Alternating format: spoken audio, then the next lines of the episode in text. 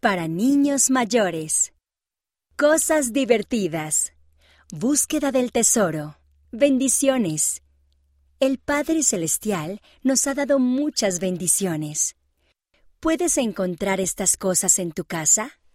Escribe en la página 39 lo que encuentres en cada caso.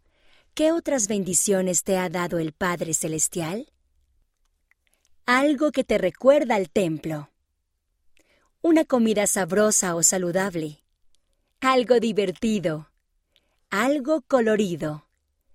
Algo que hace que la vida sea más fácil. Algo que te recuerda el bautismo. Algo que te hace sonreír alguien a quien amas, algo hermoso que el Padre Celestial creó. Escribe lo que se te ocurra.